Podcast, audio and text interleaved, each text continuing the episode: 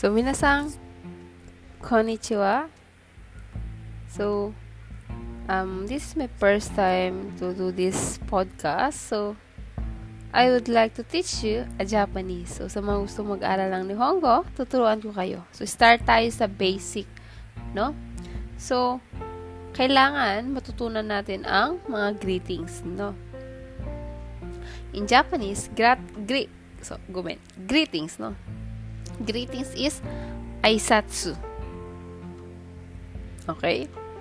Greetings is aisatsu. So, pag sinabi mong good morning, Ohayo. So, casual. Ohayo. Pag formal or por- polite, so, Ohayo gozaimasu. Ohayo gozaimasu. Okay? Pag naman, thank you. Arigato. Casual, no? Arigato. And then, pag formal or polite, arigato gozaimasu. Arigato gozaimasu. Or thank you very much. Domo arigatou gozaimasu. So, maingay yung aso. So, domo arigatou gozaimasu. Okay?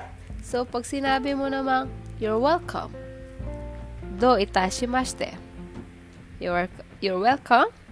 Do itashimashite. Okay? So, ulitin natin. Good morning. Ah, ohayo. Ohayo gozaimasu. Arigato. Arigatou gozaimasu. Do itashimashite. Okay? So, paano naman kapag uh, good afternoon? Konnichiwa.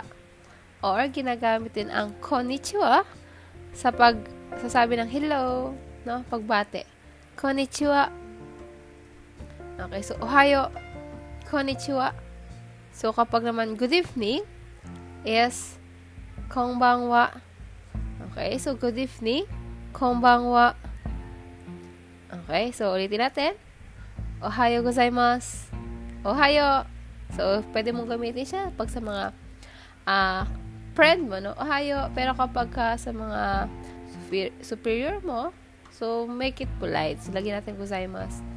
So, minasang, ohayo gozaimasu. Konnichiwa.